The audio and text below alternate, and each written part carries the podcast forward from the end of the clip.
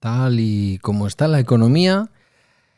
cualquier gesto, cualquier síntoma, cualquier pequeño elemento que podamos observar eh, merece eso, merece, nuestro, merece nuestra observación, merece nuestra atención y que lo tomemos en consideración. En este mismo podcast, en un capítulo con Yoyo Fernández, nuestro aceitunero podcaster, eh, hablamos, casi recomendamos, diría yo, la compra de aceite de oliva, bueno, con una cierta generosidad, porque se atisbaba, decía el propio Yoyo, que el litro de aceite iba a estar en torno a los 10 eh, euros. Eh, nada, ha sido cuestión de unos meses que se cumpliera. Pero vamos a ver, porque parece que llegan desde el mercado síntomas un poco contradictorios a este respecto. Comienza Bala Extra con Pedro Sánchez.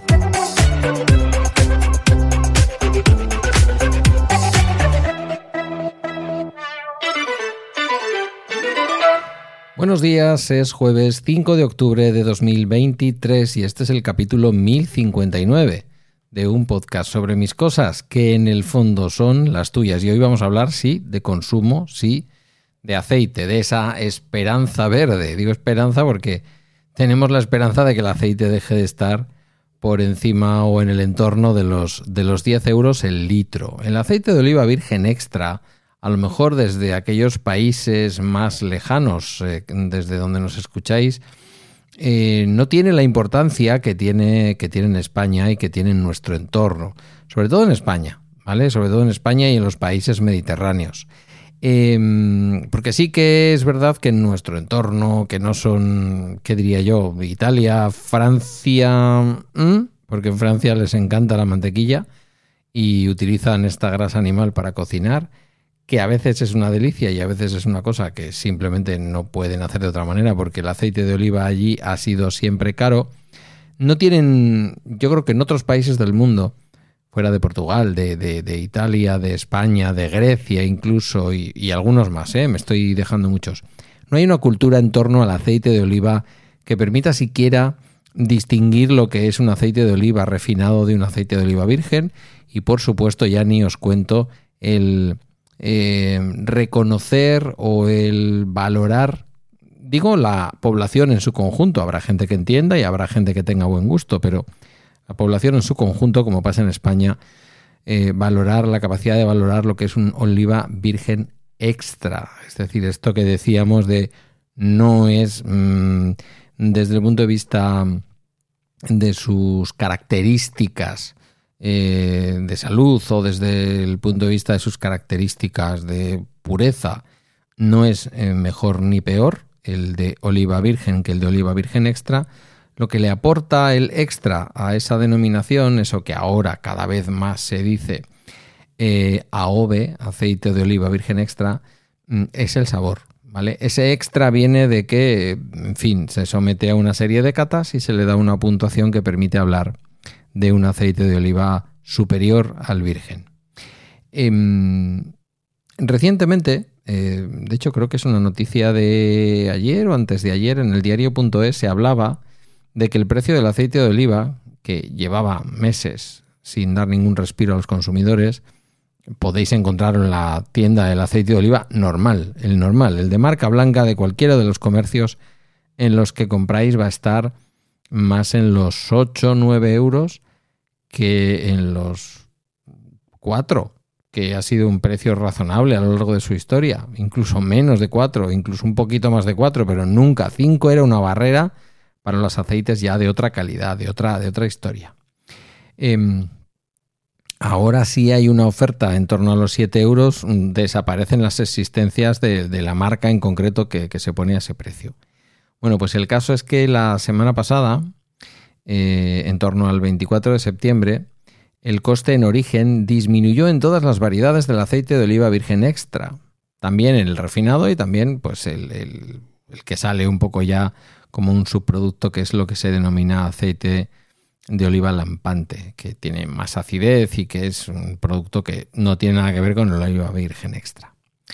Eh, no es una bajada significativa, no es una cosa que haya mm, que nos haga pensar, vaya, de pronto esto va mejor, pero es verdad que yo, de las conversaciones con Yoyo, tenía la impresión, y de escucharle en su podcast, Sube para arriba, tenía la impresión de que nos enfrentábamos a un año aún peor, de que la temporada 23-24 eh, iba a ser peor que la temporada 22-23 y por lo tanto nos íbamos a enfrentar a unos precios aún mayores. No hay más que escucharle hablar de cómo los olivos de los que él cuida en la subbética cordobesa,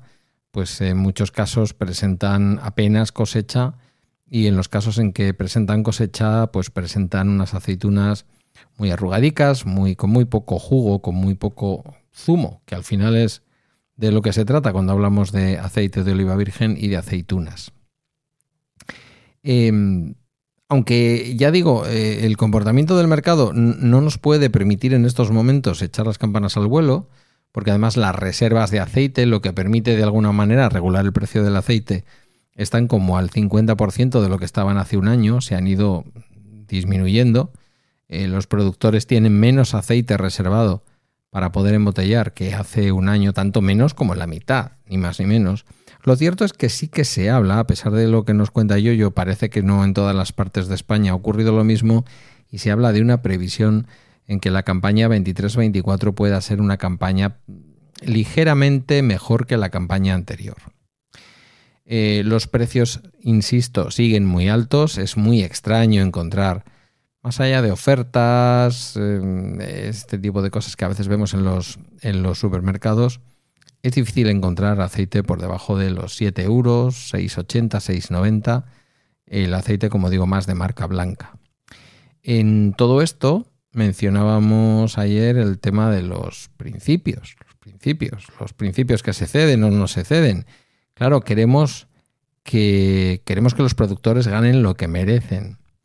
Entonces, eh, bueno, pues para eso se hizo una estupenda ley de la cadena alimentaria que prohíbe expresamente vender productos por menos de lo que cuesta producirlos, porque de esa manera evitamos que en esa cadena alimentaria, que está compuesta fundamentalmente por las tiendas, por quienes envasan, por los que producen y por los agricultores, nadie pierda dinero contra, con su trabajo, porque si es así, se rompe la cadena alimentaria, es decir, dejamos de tener en algún lugar quien nos provea de los productos, porque no les merece la pena trabajar. Em, de esta manera no es posible que, como ha podido ocurrir otras veces, sea con la leche, sea con los huevos, sea con el aceite, con aquellos productos que nos llaman más la atención y que nos atraen a las tiendas, esta vez al menos es más difícil, no digo que no haya producido, pero al menos es más difícil que las grandes cadenas de alimentación nos atraigan a los eh, lineales de sus supermercados y de sus hipermercados, de sus tiendas, al fin y al cabo, para comprar eh, a, través de ofertas, por ejemplo, de aceite a 5 euros, que dices, pero están ustedes vendiendo a pérdidas. Ya, pero lo estamos recuperando porque usted no viene a comprar solo aceite. Muy poca la gente que dice, uy, qué barato está, me voy a comprar solo aceite. No, tú entras allí y ya que estás allí te llevas todo lo demás y compensa de sobra. Eso ya no se puede hacer, eso ya está prohibido, por lo tanto no esperéis aceite por debajo del entorno de los 8 euros de momento, pero sí quería, igual que traje en su momento aquí la advertencia a través de Yoyo de que el aceite iba a rozar los 10 euros, eh, lo traje y lo dijo, y os dije, mm, pues apuntaoslo, porque, en fin, yo hice una compra de aceite, de hecho, pues ahora quería traer también este dato. Hacía días que no hacíamos un podcast de consumo, un capítulo relacionado con el consumo. Mm, vais a ser muy poquitos o muy poquitas. Desde luego los que me escucháis desde aquí, desde España, muy poquitos o poquitas los que no consumáis de manera habitual este aceite de oliva virgen extra.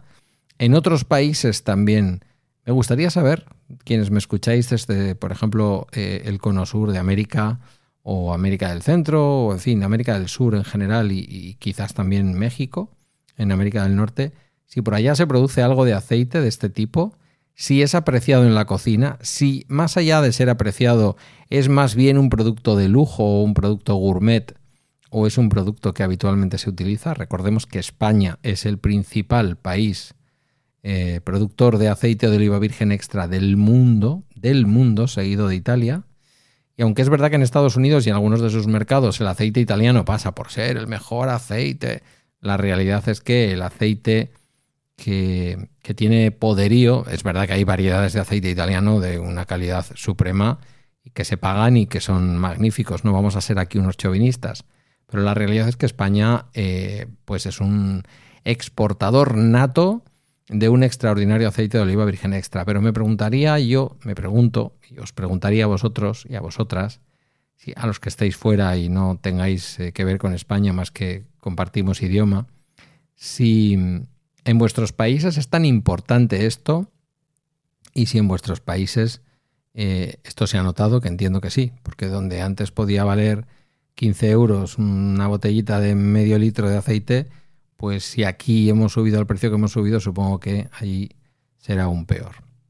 Eh, dicho queda, el aceite de oliva, esperanza verde, a ver si tenemos la suerte de que baje y de alguna manera también esto tire para abajo de los precios de la alimentación que están con el asunto de la energía eh, difíciles, como siempre, muy difíciles. Como siempre digo, en estos dos últimos años que nos está azotando